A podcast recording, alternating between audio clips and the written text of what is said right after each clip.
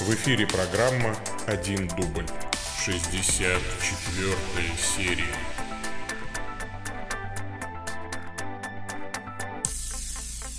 Во имя Отца и Сына и Святого Духа. Аминь. Привет, дорогие мои слушатели. А сегодня у нас 10 э, декабря 2018 года. У микрофона Павел Бегичев, митрополит церковной провинции Святого Михаила Архангела, централизованной религиозной организации Евангелическая лютеранская церковь Аугсбургского исповедания. Это 64-я серия программы «Один дубль». Ответы пастыря. Отвечаем одним дублем без склеиваний, перезаписываний на ваши вопросы, которые вы присылайте по адресу bishop собака stcross.ru. Э, отвечаем как в прямом эфире, только в записи, дабы дурь каждого видна была. Э, я не все зачитываю, ну, в смысле, я отвечаю абсолютно на все вопросы, присланные эм, в рубрику, но зачитываю не всегда полностью письма, просто потому что некоторые люди любят писать длинно. Э, вот, иногда по собственному усмотрению могу что-то сократить. Э, не откладывая дело в долгий ящик, начнем, пожалуй. Андрей Будко интересуется. Это то письмо, которое пришло в прошлый раз слишком поздно, когда я уже начал отвечать на вопросы. Доброго дня, Ваше Высокопреосвященство. Мир вам и вашим слушателям. Выходные пролетели, настал понедельник, и вдруг вспоминаю, что я ведь хотел вопрос задать в рубрику. Надеюсь, успею на сегодняшний выпуск. Не успел в тот раз, но на сегодня успел. Итак, не откладывать дело в долгий ящик, начнем, пожалуй. Григорий Низкий в своем труде «Большое гласительное слово» пишет. Итак, в чем же справедливость? Извините в том, что Бог не употребляет насилие против дьявола, ведь человек добровольно по сластолюбию продал себя в рабство, значит, по закону остается под властью дьявола. Теперь уже законным образом спасти его можно только выкупом, и так способ спасения – войди в сделку с владеющим, чтобы он взял, какую пожелает цену за своего раба. Какую же цену взял бы он взял бы. Это легко догадаться, так как изначально он позавидовал человеку, заболел матерью всех пороков любоначалием или жаждой власти, то, естественно, захочет самого большего. Какой же человек в истории более велик чудесами и благодеяниями, чем Христос? Но поскольку дьявол не смог бы приступить ни к чему прикрытому э, божеству, к ничем не прикрытому божеству, то оно прикрывает себя плотью, чтобы страх перед Христом не победил в дьяволе вожделение обладать им. Вопрос следующий. Неужели Богу, чтобы забрать что-то у дьявола, необходимо вступить с ним в какую-то сделку? Ну, в общем, да, я не буду. Вы тут вопрос задаете дольше, чем, собственно говоря, даже Григорий Низкий, святитель Григорий пишет. А, значит, смотрите, какая штука, Андрей. Э, это теологумен, безусловно. Э, такой теологумен существует. И мысль о том, что Христос был дан как выкуп сатане, вот, причем получается, что Бог сатану тоже несколько обманул, и Григорий Низкий не видит в этом ничего плохого, то есть ну, во-первых, э, цель была благая спасти человечество, а во-вторых, ну, Бог отплатил сатане той же монетой, как бы с лукавым по лукавству его. Ну, вот как и сказано в Писании. Но не знаю, мне эта мысль не, не нравится. А, мысль эту э, святитель Григорий Низкий воспринял от Оригена, конечно же. А, например, святитель Григорий Богослов с этой мыслью спорил. И несмотря на это, все равно и Григорий Низкий, и Григорий Богослов, и Василий Великий – это великие каппадокийцы.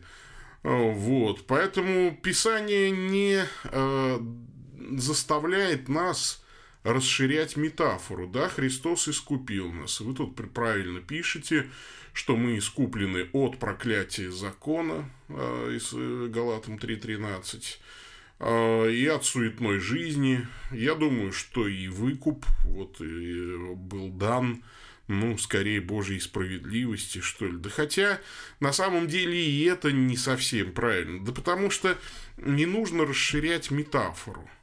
Э, вот в метафоре искупления речь идет о том, что нас отпустили на свободу, и за это была заплачена цена. То есть э, не бесплатно, скажем так. Хотя, конечно, какие-то элементы э, вот здесь победы э, над дьяволом тоже есть. Да, дьявол действительно был рад заполучить Христа. Э, и действительно не справился с ним, и действительно не удержал его в аду. На это есть намеки э, э, вот в Священном Писании, что Христос смертью лишил силы имеющего державу смерти, то есть дьявола. То есть, и э, мы видим, что это действительно совершилось. И это правда. Но здесь не было вот такой подставы, да, то есть со стороны Бога, что Бог замаскировал Христа, так что дьявол не понял, что Христос это Бог, а поэтому купился. И вот здесь, конечно, Бог в, в этой метафоре как-то вот э, ну, вернее, в расширении метафоры до уровня аллегории, предстает здесь не с лучшей стороны, с моральной точки зрения. И не спасают вот эти объяснения Григория Низкого. Ну, надо сказать, что не всегда у отцов церкви а, бывают идеальные мысли, скажем так. И при этом они, конечно, все равно великие. Они святители, и они отцы наши. А, вот, это ну, такой парадокс. Ну, что теперь? Ну, бывает. Некоторые мнения их были ошибочны. Тому же здесь нет консенсуса патрум, поэтому э, мы можем не согласиться со святителем Григорием Низким э, в данном случае. Э, пойдем дальше. Вот аноним пишет нам. Аноним, аноним. Анонимович, Анонимов. «Э, приветствую вас, владыка Павел, пишет вам аноним. Заранее прошу прощения за длинное письмо, но я хотел подробнее осветить ситуацию, чтобы у вас было больше информации для ответов на поставленные вопросы. Эм, так, ну, тут я, пожалуй, э, прочитаю, наверное, все. А вопросы мои связаны с щекотливой ситуацией. Мы с женой посещаем баптистскую церковь, и я принимаю активное участие в служении. Недавно у нас родилась дочь, и поскольку наши взгляды на крещение стали отличаться от взглядов ЕХБ, встал вопрос о крещении нашего ребенка. Церковь у нас не строгая, пастор хороший, с ним всегда можно открыто поговорить, не боясь, что он тут же вынесет все на братский совет – он даже принимал в члены церкви людей, кто был крещен во младенчестве и считал то крещение действительным. Просто просил не разглашать эту информацию. Ну и мы решили не крестить дочку тайком, а все же рассказать об этом пастору. Сначала он сказал нам не беспокоиться, анафеме нас не предадут, на братский совет выносить не будут. Просто через недельку еще раз предложил поговорить, обсудить детали. Ну и через недельку он со мной поговорил, но уже чуть по-другому. Сначала спросил, есть ли у нас именно библейское обоснование нашему решению. Я попытался объяснить, что самый сильный аргумент – это то, что дети могут веровать, исходя из истории, когда Иисус подозвал ребенка и сказал, кто соблазнит одного из малых сих верующих в меня. А также сказал, что история церкви для меня тоже является сильным аргументом, так как в первые века детокрещение было обычным делом. Тогда он как-то странно вскользь объяснил, что малых сих это не обязательно значит именно дети, а вообще верующие в целом. Ну а главный его аргумент был э, основан на том, что мы не можем сказать, что ребенок верит именно в то, что Христос есть Господь, что он умер за его грехи и тому подобное. А исходя из того, что написано, кто будет веровать и креститься, спасен будет, можно заключить, что вера предшествует крещению, но именно осознанная вера. Вот я не могу понять, где здесь в этом тексте вот слово осознанно. Это я уже от себя, извините, добавляю, прерываю цитирование письма. Ну, продолжаем цитату. А, Еще говорил, что вера от слышания, а слышание от Слова Божьего. Вот тоже прерываю цитату и думаю, а вот почему вы решили, что ребенок не слышит Слово Божие, он что, глухой? Вот. Это какой-то просто невероятный, невероятная дерзость заявлять, что ты точно знаешь, чего ребенок может, а чего не может. Ну да ладно. Я все же настаивал на том, что вера не обязательно связана с умственными способностями, что Слово Божие ребенок слышит и от родителей, и в церкви, и во время самого крещения оно звучит. В общем, у нас был недолгий разговор. Он ничего не запретил, но просто попросил поразмышлять еще об этом лишний раз. На следующий день после собрания он неожиданно еще раз меня подозвал, но разговор был основан уже на чи- чисто на практической стороне вопроса. Он сказал примерно следующее. Давай представим, что вы крестили дочку, позже она вырастет, настает время, когда ее спрашивают о крещении. Она заявляет, а меня уже в детстве крестили. И тут же вопросы следуют. Почему крестили? Ведь родители в церкви с самого рождения. Кто им разрешил? А если ты еще и будешь проповедовать в церкви к этому времени, а тем более еще если станешь диаконом, то будут претензии уже. Почему ты пошел против учения церкви и тому подобное. Так может дело и до раскола дойти. Я просто призываю подумать, будет ли все это благословением или наоборот создаст, создаст лишние проблемы и для вас, и для нее. Еще он попросил держать его в курсе о нашем решении. В связи с этим хотел обратиться к вам за советом, как лучше поступить в этой ситуации. Заранее скажу, что варианта перехода в другую церковь нет и, скорее всего, даже не будет. Но вопрос у меня в связи с этим следующий. Благословение от этого крещения стоит тех проблем, которые могут возникнуть. Крещение – это одно из средств благодати, какое место из Писания можно было бы привести в подтверждение этого. Лишаем ли мы детей каких-то благословений, не крестя их в детстве? Заранее благодарю за ответ. С уважением, аноним. Дорогой аноним, а у вас действительно сложная ситуация, и простого решения здесь не предвидится. Э, то есть нельзя сказать чик-чик, я в домике, и ваш пастор во многом прав. Э, у меня, правда, вопрос, ну, а чего тогда он такой непоследовательный? Вот те люди, э, которых он принял, когда они, вот они были крещены во младенчестве, и он их принял без повторного крещения, признав то младенческое крещение действительно. Почему он не боится, что их кто-то об этом спросит, кто им разрешил? Он просит их не разглашать эту информацию, но это же лукавство какое-то, вот вы уже об этом как-то узнали и так далее, да и все, наверное, знают, и знают, и закрывают на это глаза и так далее. То есть, конечно, это, собственно говоря, не баптистское богословие. Тут надо честно признаться, что вы идете в разрез с баптистским богословием. Другое дело, что да и гори оно тогда э, синим пламенем, это баптистское богословие, если оно вдруг не соответствует священному писанию. Я бы вот так сказал.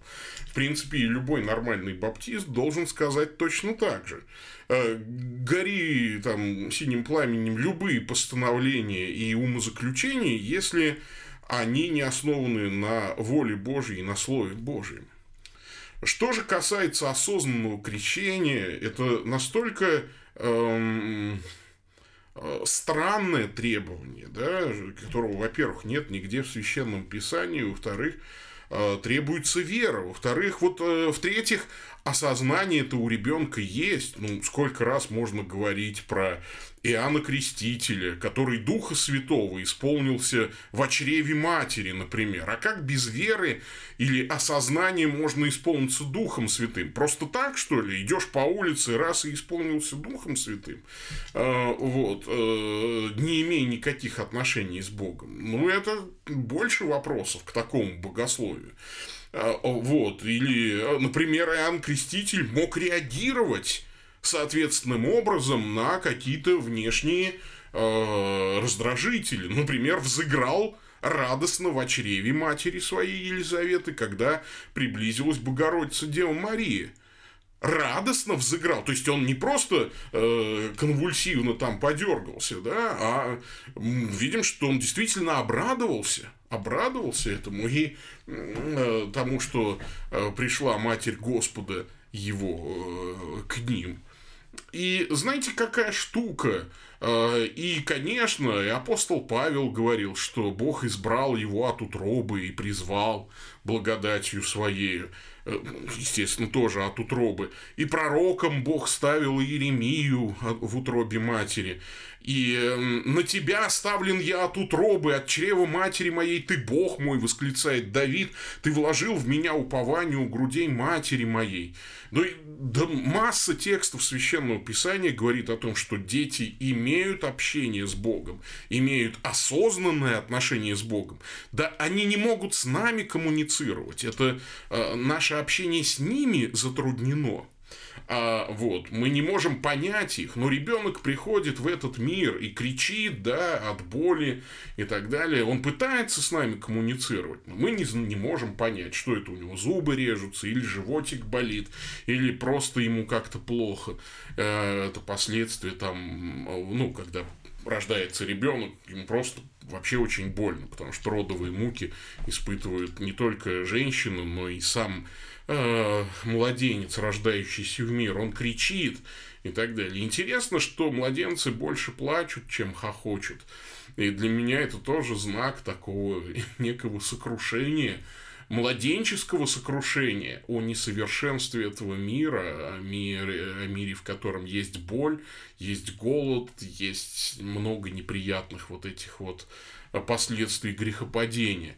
Так что и покаяние здесь в том смысле, что ты понимаешь, что мир устроен нехорошо, да, и что надо бы, чтобы он был устроен хорошо. Конечно, и грех, грех есть в младенцах, да, то есть и они и греховное поведение демонстрируют, но э, младенцы не имеют, как сказал Спаситель, э, вот этого, вот этой гордыни волевой они принимают Царство Божие, да, и кто не примет Царство Божие как дитя, тот не войдет в него. А они принимают вообще на веру все то, что слышат. Поэтому они и принимают и Слово Божие и так далее. Теперь вот к вашим вопросам.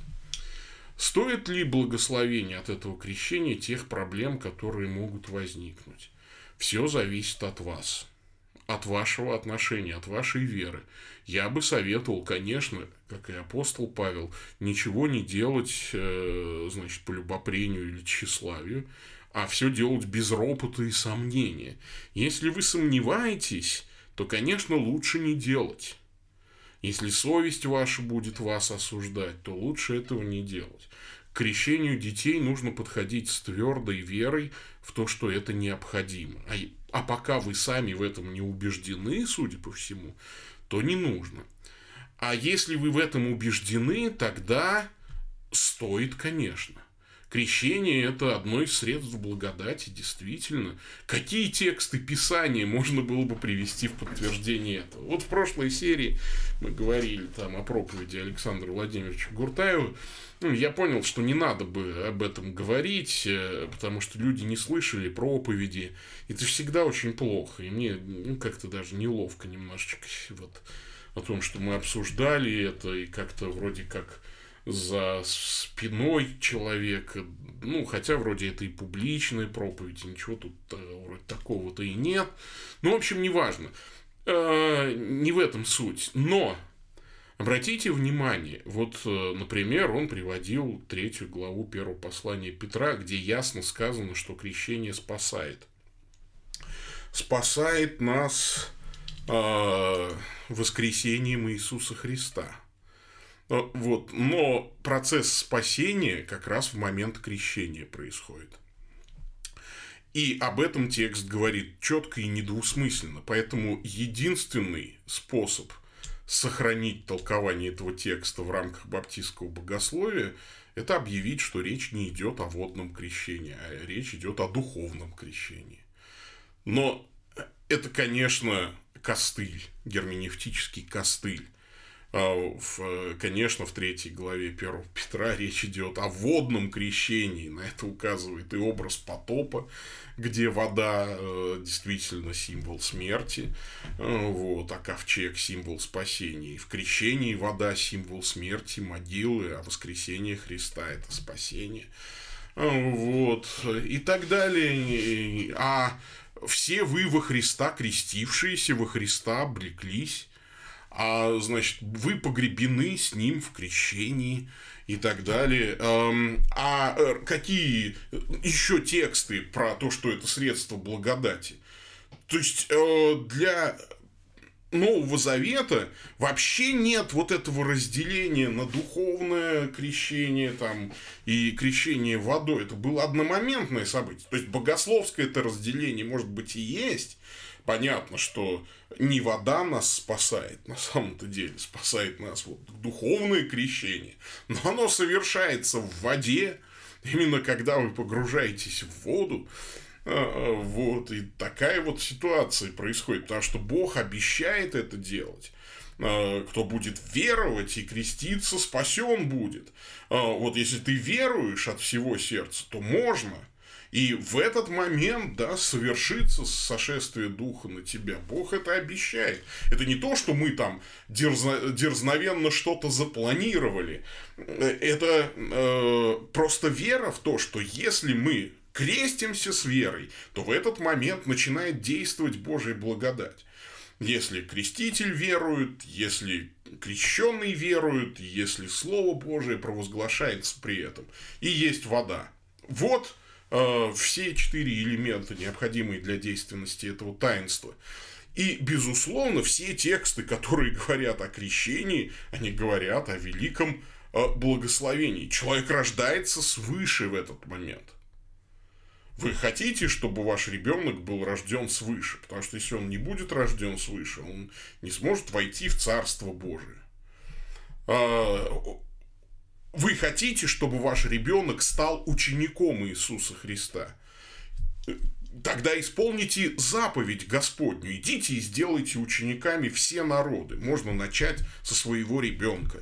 Это проще всего, потому что ребенок верит вам безоговорочно. А как сделать учениками все народы? Идя, крестя и уча, мы это видим. Да? То есть, вот покрестил его, и он стал учеником. Да, он ничего не знает еще по-младенчески, он будет развиваться, но ситуация-то какая?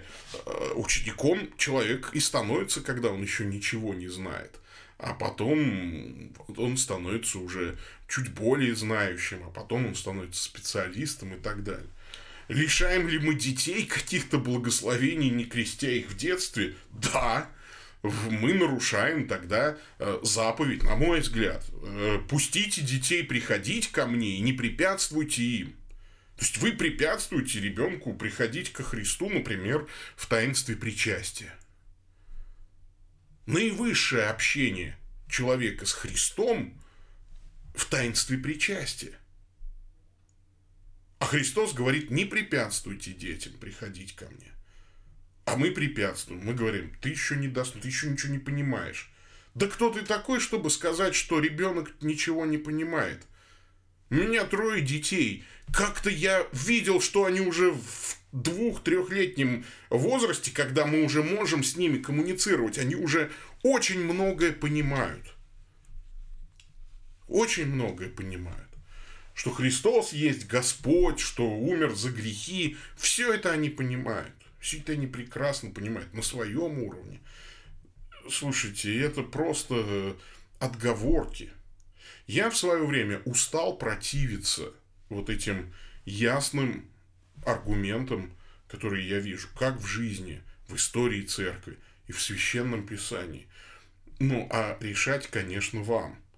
При этом, да, я бы на вашем месте, э, ну, если вот я бы там хотел оставаться в церкви ЕХБ, э, я бы всем честно говорил, да, у меня дочь крещена в детстве. Почему? Потому что так священное писание велит.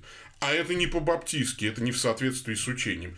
Ничего страшного, перетопчемся мы как-нибудь. Вот, это наше дело, это наше внутреннее семейное дело. И отстаньте от нас. Ну, вас, тут все будет зависеть от руководства церкви. Вас, скорее всего, рано или поздно все-таки вытеснит из ЕХБ. Вот, вы тут говорите, что переход в другую церковь э, не рассматриваете. Это вы, конечно, молодец. Нужно до последнего оставаться э, там, где призвал вас Господь. И уйти можно только, если тебя выгнали. Э, я в это твердо верую, надо пытаться проповедовать истину и так далее. Конечно, не надо идти на конфликт не надо ни, ни в коем случае бунтовать. И я хочу, конечно, вас похвалить за то, что вы не стали делать ничего тайно, а честно разговариваете с пастырем. Я хотел и пастырю-то бы вашему сделать комплимент. Я, честно говоря, в баптизме таких э, встречал редко. Не сказать, что совсем не встречал. Встречал, конечно, но редко большинство бы начали кричать, ну и я в том числе, я и себя причисляю к этому, и начали бы орать, э, как только услышали слово «крестить младенца». Э, вот, я был очень таким фарисейским, э, фарисейски настроенным, назовем это так. Поэтому вы все, конечно, безусловно, молодцы, но э, подумайте еще вот о чем тоже. Второй вопрос, который у вас встанет, это вопрос с причастием. Вот, и тут будет его решить гораздо труднее. А, но поскольку вы пока об этом не спрашиваете, не спрашиваете, э, то и я не буду пока забегать вперед. Спасибо вам за этот вопрос.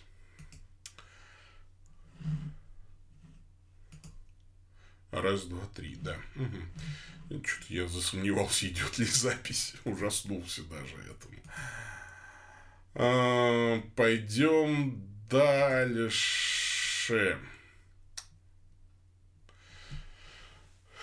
Угу. Здравствуйте, Владык Павел. Интересуется Олег Ефремов. Сейчас, а, секунду, Олег. А, а, расскажите, про, пожалуйста, празднуется ли в западной традиции введение во храм Пресвятой Богородицы, насколько рассказ об этом событии, изложенный в протоевангелии Якова, может соответствовать исторической правде? Конечно, празднуется, и мы праздновали в этом году Э, безусловно. Ну, как всегда, на две недели раньше, чем у православных. Э, вот, поэтому это было в ноябре. Сейчас а я скажу, когда, по-моему, 21 ноября, да, введение во храм Пресвятой Богородицы Девы Марии. И у меня была проповедь на эту тему. А, как раз сейчас я вот пытаюсь открыть видео. А, введение во храм Пресвятой Богородицы. Ну, в общем, найдете там, ну, короткая проповедь. Но на самом деле, э, если отвечать на ваш вопрос, имеет ли, так сказать, могут ли соответствовать исторической правде? Вполне могут, конечно. Да, обязательно в храме нужны были женщины, которые э, э, мели, там убирали все это, чистили. Э, только единственное, что это должны были быть либо девочки, у которых месячные еще не начались, либо бабушки, у которых месячные уже давно закончились. И в этом смысле, конечно же, все нормально. А кто? Священники сами, что ли, ткали вот эту завесу из святого святых? Все это делали э, специально обученные девочки, и это было нормально. Так что введение в храм Пресвятой Богородицы, это, конечно, э, ну, такое предание. Мы не знаем, насколько Э, оно соответствовало э, исторической правде, но соответствовать ей оно вполне могло. И надо сказать, что очень психологически достоверна э, вот эта история. Во всяком случае, она многое объясняет нам. Ну, то, что Иосиф, конечно, был гораздо старше Марии. Вот, и дети Иосифа от первого брака были братьями и сестрами Иисуса Христа. И видно, кстати, что они Марии понукают, они, видимо, даже старше Марии. Вот, они не веровали в Иисуса Христа, к Христу они относятся как к дурачку, младшему брату. К старшим братьям так в восточных культурах не относятся. а, вот, не троллят их и так далее. Так троллят только младших братьев, как они, во всяком случае, публично выражать, э, скажем так, это догадку, что он вышел из себя, явно Богородицу они за собой таскают везде, потому что Богородица прекрасно знает, кто ее сын.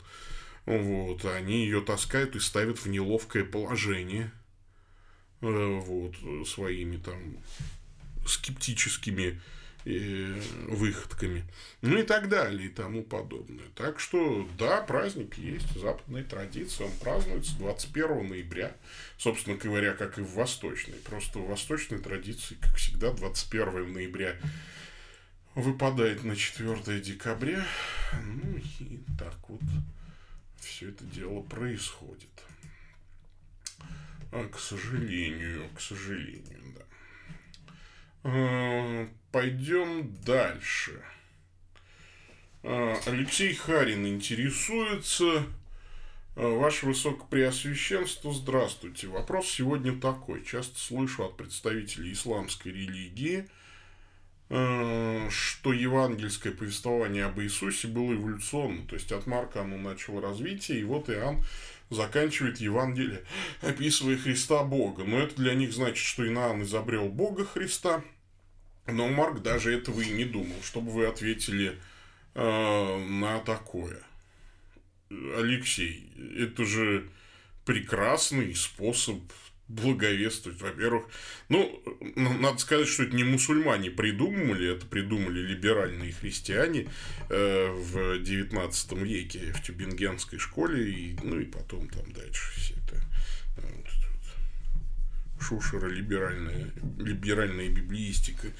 Эм, Шушера либеральной библиистики стал как рак распространяться, как такая опухоль такая. Э, вот. И, конечно, за это ухватились мусульмане. И э, при этом они еще часто имеют наглость говорить, ну это же ваши вот так говорят, так считают, это же не мы придумали. Ну какие они наши? Богослов... представители либера... богословского либерализма никакие не наши. Я просто не понимаю, как можно э, так э, уничижать Слово Божие. Это просто невероятно. Ну да ладно.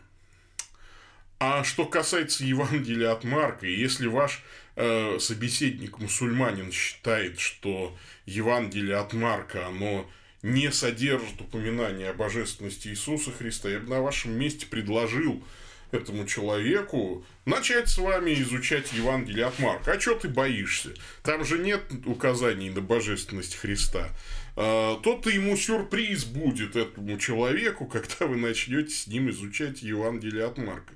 Ну, слушайте, Алексей, ну, как это можно? Даже на вскидку я сразу вспоминаю два текста из Евангелия от Марка. Я вот тут э, делаю паузы, потому что пытаюсь их открыть. Ну вот вторая глава э, с пятого стиха, вот это знаменитое исцеление парализованного или расслабленного. Э, Иисус, видя веру их, говорит расслабленному, чада, прощаются тебе грехи твои. Тут сидели некоторые из книжников и помышляли в сердцах своих, что он так богохульствует – кто может прощать грехи, кроме одного Бога? Иисус тотчас, узнав духом своим, что они так помышляют, в себе сказал им, для чего так помышляете в сердцах ваших? А что легче сказать ли расслабленному прощаются тебе грехи, или сказать встань, возьми постель твою, ходи. Но чтобы вы знали, что Сын Человеческий имеет власть на земле прощать грехи. Говорю, говорит расслабленному, тебе говорю, встань, возьми постель твою, иди в дом твой. И эм, он тотчас встал и взял постель, вышел пред всеми, так что все изумлялись и прославляли Бога, говоря, никогда ничего такого мы не видали. Кто может прощать грехи, кроме Бога? Вот Бог мне дал эту власть. Это как, кто же я, по-вашему, да? Интересно. И вообще назвать Христа Сыном Божьим в единственном числе, не одним из сынов Божьих, как бы одним из ангелов или великих там людей, вот. А именно Сыном Божьим, конкретным вот Сыном Божьим, это ведь э, значит назвать его фактически Богом. Ну, а второе место тоже вот на вскидку, что называется, это, оказывается, вот 14 глава в Евангелии от Марка с 61 стиха. Они, но он молчал и не отвечал ничего. Опять первосвященник спросил его и сказал ему, «Ты ли Христос, Сын Благословенного?» И Иисус сказал, «Я!» И, пожалуй, только Марк вот так прямо приводит речь Иисуса Христа. «И вы узрите Сына Человеческого, сидящего одесную силы и грядущего на облаках небесных». Тогда первосвященник, разодрав одежды свои, сказал, «На что еще нам свидетелей? Вы слышали богохульство, как вам кажется? Они же все признали его повинным смерти». Ребята, что еще надо? Вот это все в Евангелии от Марка. Что значит Марк даже этого и не думал? Ну, то есть, заявить такое может либо... Ну, то есть, человек очень далекий от церкви такое может заявить, такую глупость несусветную. Ну, вот, Марк, епископ города Александрии, э, ох, великий пророк Божий, служитель Христов не думал, да, то есть не знал, что Христос Бог. Не смешите мои тапки, конечно. Мои богословские тапки и библиистические тапки. Что я бы ответил? Он такой, я бы начал с этим человеком изучать Евангелие от Марка. И он либо пришел бы к вере во Христа, стал бы христианином, ну, либо зарезал бы, может, меня, либо просто бы мы распрощались. Не знаю. Ну, то есть, да, одно из трех было бы, либо как это в Ириапаге, либо сказал бы, кажется, ты проповедуешь о чужих божествах, кто может это слушать. Либо сказал бы, об этом послушаю тебя в другое время, либо бы крестился. Вот, уверовав. Второй вопрос. Как можно объяснить самоограничение кенезис Бога Сына? Благословие, благодарю вас, храни Господь. Я не очень понял вопрос, что значит объяснить самоограничение. Задайте его как-нибудь по-другому. Я не знаю, что вам ответить. Что значит объяснить самоограничение? Было, да, у него самоограничение. Он отказался от некоторых божественных качеств, например, от вездесущности. Ну как, отказался от использования, он их не утратил. Э, я сто раз объяснял, вот, как, если я возьму правую руку и примотаю ее к телу скотчем, то я ей не смогу пользоваться, я откажусь от использования э, правой руки, даже во сне получится, даже случайно, рефлекторно не смогу ею воспользоваться, но это не означает, что я утратил правую руку она все еще при мне. Также и у Христа все божественные свойства были при нем, но он не всегда пользовался вездесущностью, не всегда пользовался своим всеведением и не всегда пользовался там, своим всемогуществом там, и так далее и тому подобное. Э, вот так можно и объяснить. Он унизил себя. Вот э, текст о кинозисе, это текст из э, Э, послание к филиппийцам, я сейчас его пытаюсь тоже открыть, э, вторая глава. Он, будучи образом Божьим, э, не почитал хищением быть равным Богу, но уничижил себя самого. Вот, как раз вот и уничижил экенесен по-гречески. Вот это такой э, глагол, да, уничижил себя самого, э, глагол кино, да, опорожнять, опустошать, делать пустым, упразднять, уничтожать. Э, приняв образ раба, сделавшись подобным человеком и по виду став как человек, смирил себя, быв послушным даже до смерти и смерти крестной. Вот так можно объяснить самоограничение кинозис Бога Сына. Благодарю вас, храни Господь. Спасибо и вам. Всем вам спасибо. Спасибо всем, кто присылал вопросы в этот выпуск. Хорошие вопросы в этот раз. А, ну что, мы а, завершаем его. Я прошу вас молиться а, о нас и продолжать присылать пожертвования, у меня немножечко поломался мой ноутбук, который всем миром мне подарили. Ноутбук еще на гарантии. Я его отнес э, в премиум сервис-центр. Э, и там они будут решать, гарантийный ли это случай или не гарантийный. Там с экраном проблема небольшая. Вот, то есть я ничего не ломал, не ронял. Ну, просто э, на экране синие разводы такие на белом фоне. То есть цветокоррекцию трудно делать на этом экране. В связи с этим у меня под угрозой съемки, ну, съемки, вернее, не под угрозой, а съемки богословия онлайн, да, ортодоксии онлайн программы в, э, в четверг. Я ее все равно сниму, но, видимо, буду монтировать на своем стареньком Макмине. А, вот, поэтому хорошего качества не ждите. А, будет, скорее всего, качество... Ну, я попытаюсь 1080 в 30 FPS сделать. А, вот, но как бы не пришлось на 720 делать это дело, потому что, конечно, слабенький аппаратик у меня. Ну и, естественно, я поставлю рендериться, и уж когда оно отрендерится, бог весть. Что я привык к 4К 60 FPS, когда можно кропить кадр. И я делаю мультикам сразу там на мощном своем ноутбуке-то. Э, ну, я снимаю одной камерой, но делаю как будто бы с четырех камер снято. И широкий угол это позволяет делать. Ну, и вообще, конечно, удобно очень когда у тебя мощный ноутбук. Но вот он у меня в ремонте на гарантии. А, и две недели я без ноутбука, как дурак, да, буду пытаться э, обойтись э, iPad, телефоном, ну и вот Mac Mini на работе у меня есть.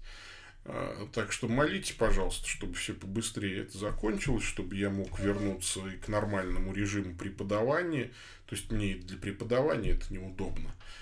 Ну, что делать, что делать? Все иногда ломается, все нужно чинить. Вот, так, что еще, что еще? Э, прошу вас присылать пожертвования для нашего служения. Это очень важно для нас. Если вы действительно считаете наше служение важным, то, пожалуйста, продолжайте его поддерживать материально. И я от всей души благодарю всех тех, кто присылает свои пожертвования. Вот, э, просто там по 500 рублей, по 1000 рублей там люди присылают. Кто-то 100 рублей присылает. Вот э, видит Бог, э, э, ничто не останется, что незамеченным Богом. Господь вот даже любое ваше даяние Он хранит вот, как драгоценность. Да? То есть вот это это то, что вы никогда не потеряете. Я не буду вам врать и, и обещать вам, что за каждые 100 рублей пожертвованные вы получите миллион от Бога там здесь, на земле. Но вы можете быть уверены, что Бог не забудет даже самого маленького пожертвования, сделанного вами. Мы с вами взрослые люди, не дураки, нам не нужно друг друга обманывать, просто Э, важные дела не делаются бесплатно. Мы всегда вынуждены за все тут платить. Я сегодня притащил счета за коммуналку здесь у нас а в нашем подвале. И опять чешу бороду, и слезы тут наворачиваются. А у нас с пожертвованиями опять в этом месяце хуже. Я все понимаю, все копят на Новый год, на, на отпуске. Ну, ничего страшного, что я, я могу понять. Но если вдруг есть у вас возможность жертвовать с миру по нитке э, служению рубаха. Спасибо всем вам. Благослови вас Господь. Господь с вами. Да благословит вас всемогущий Бог, Отец, Сын и Дух Святой. Идите в мире Христовом. Пока-пока. thank you